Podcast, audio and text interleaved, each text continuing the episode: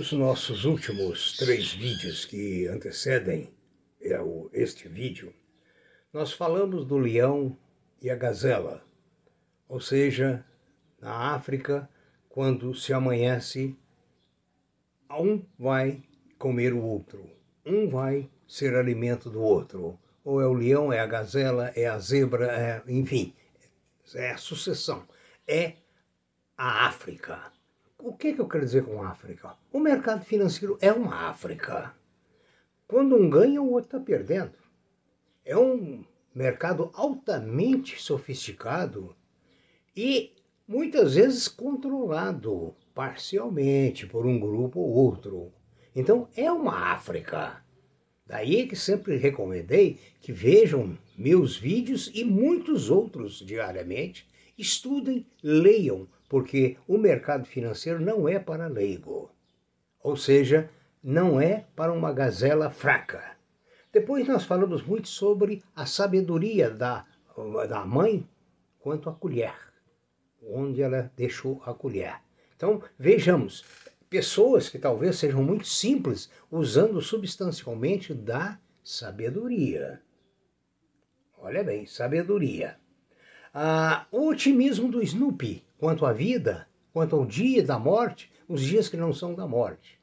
E hoje nós vamos falar sobre o vendedor, aquele elemento que tenta convencer alguém de comprar o seu produto e tenha êxito. E nós vamos falar sobre um vendedor de Bíblias. Não é fácil vender uma Bíblia. Mas o nosso personagem, todos os dias, chegava na empresa, enchia seu carro de Bíblias e saía para vender.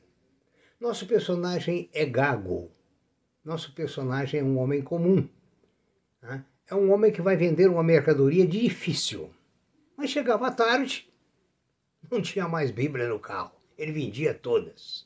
E assim era todos os dias.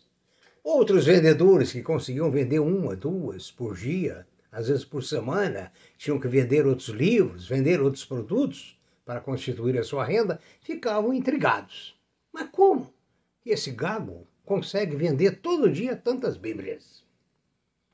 Bom, daqui a pouco eu vou dizer por que, que ele conseguia vender tantas Bíblias.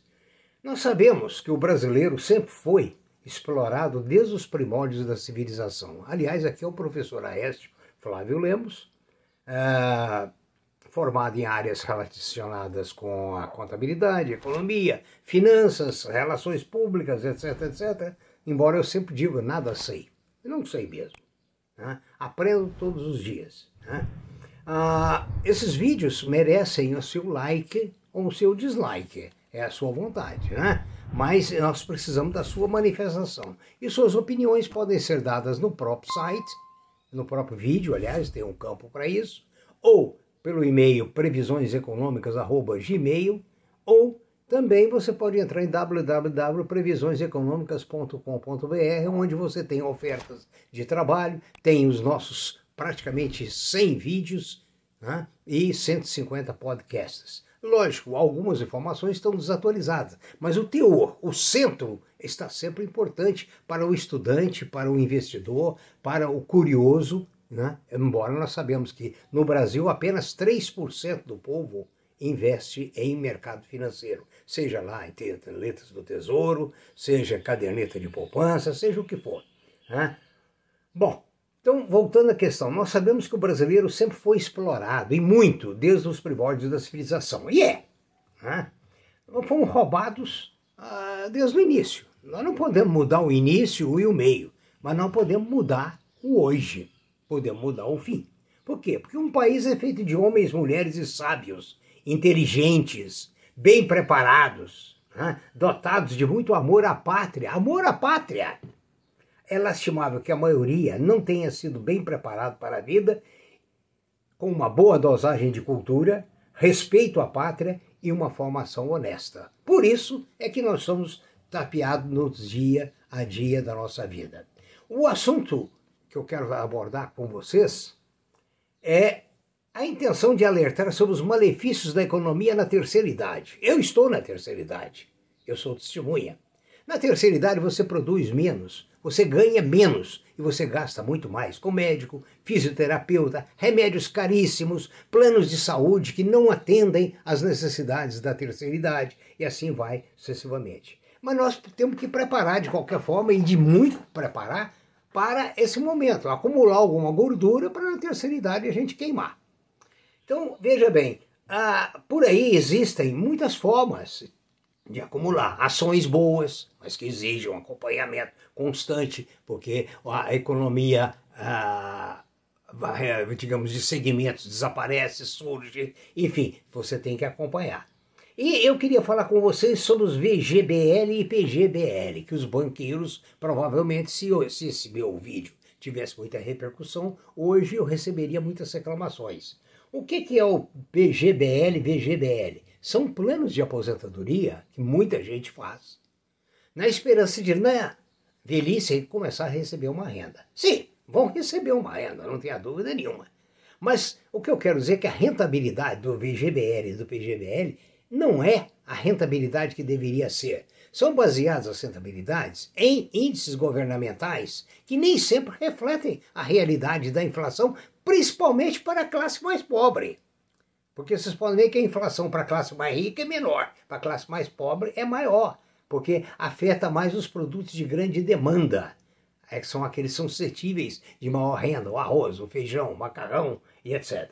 Então, esses fundos PGBL, PGBL prometem uma boa aposentadoria. Não é uma boa aposentadoria, é uma aposentadoria. Por quê? Eles são é, remunerados por taxas governamentais, conforme eu falei, deduzindo taxas de carregamento, taxa de administração e coisas assim.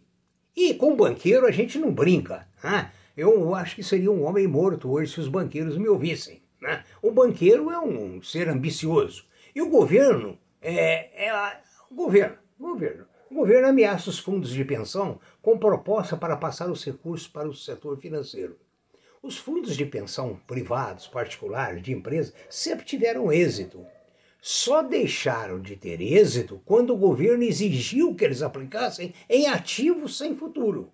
O que aconteceu com a Previ, aconteceu com a Petrobras, o fundo da Petrobras, acabaram com o fundo dos Correios, detetaram os desvios, mas ficou por isso mesmo, os criminosos não foram punidos e assim vai sucessivamente. Então, faça o seu VGBL, PGBL, tá? Vamos lutar para que a sua empresa tenha seu fundo de pensão bem administrado. Um banco vai colocar as reservas aonde? Nas empresas que se lhe interessa, vai capitalizar suas próprias empresas. Entendeu? Ou seja, é dar salsicha para o cachorro, né? Então o governo, mais uma vez, né, faz alguma coisa que favorece os banqueiros, favorece os bancos em desfavor da população.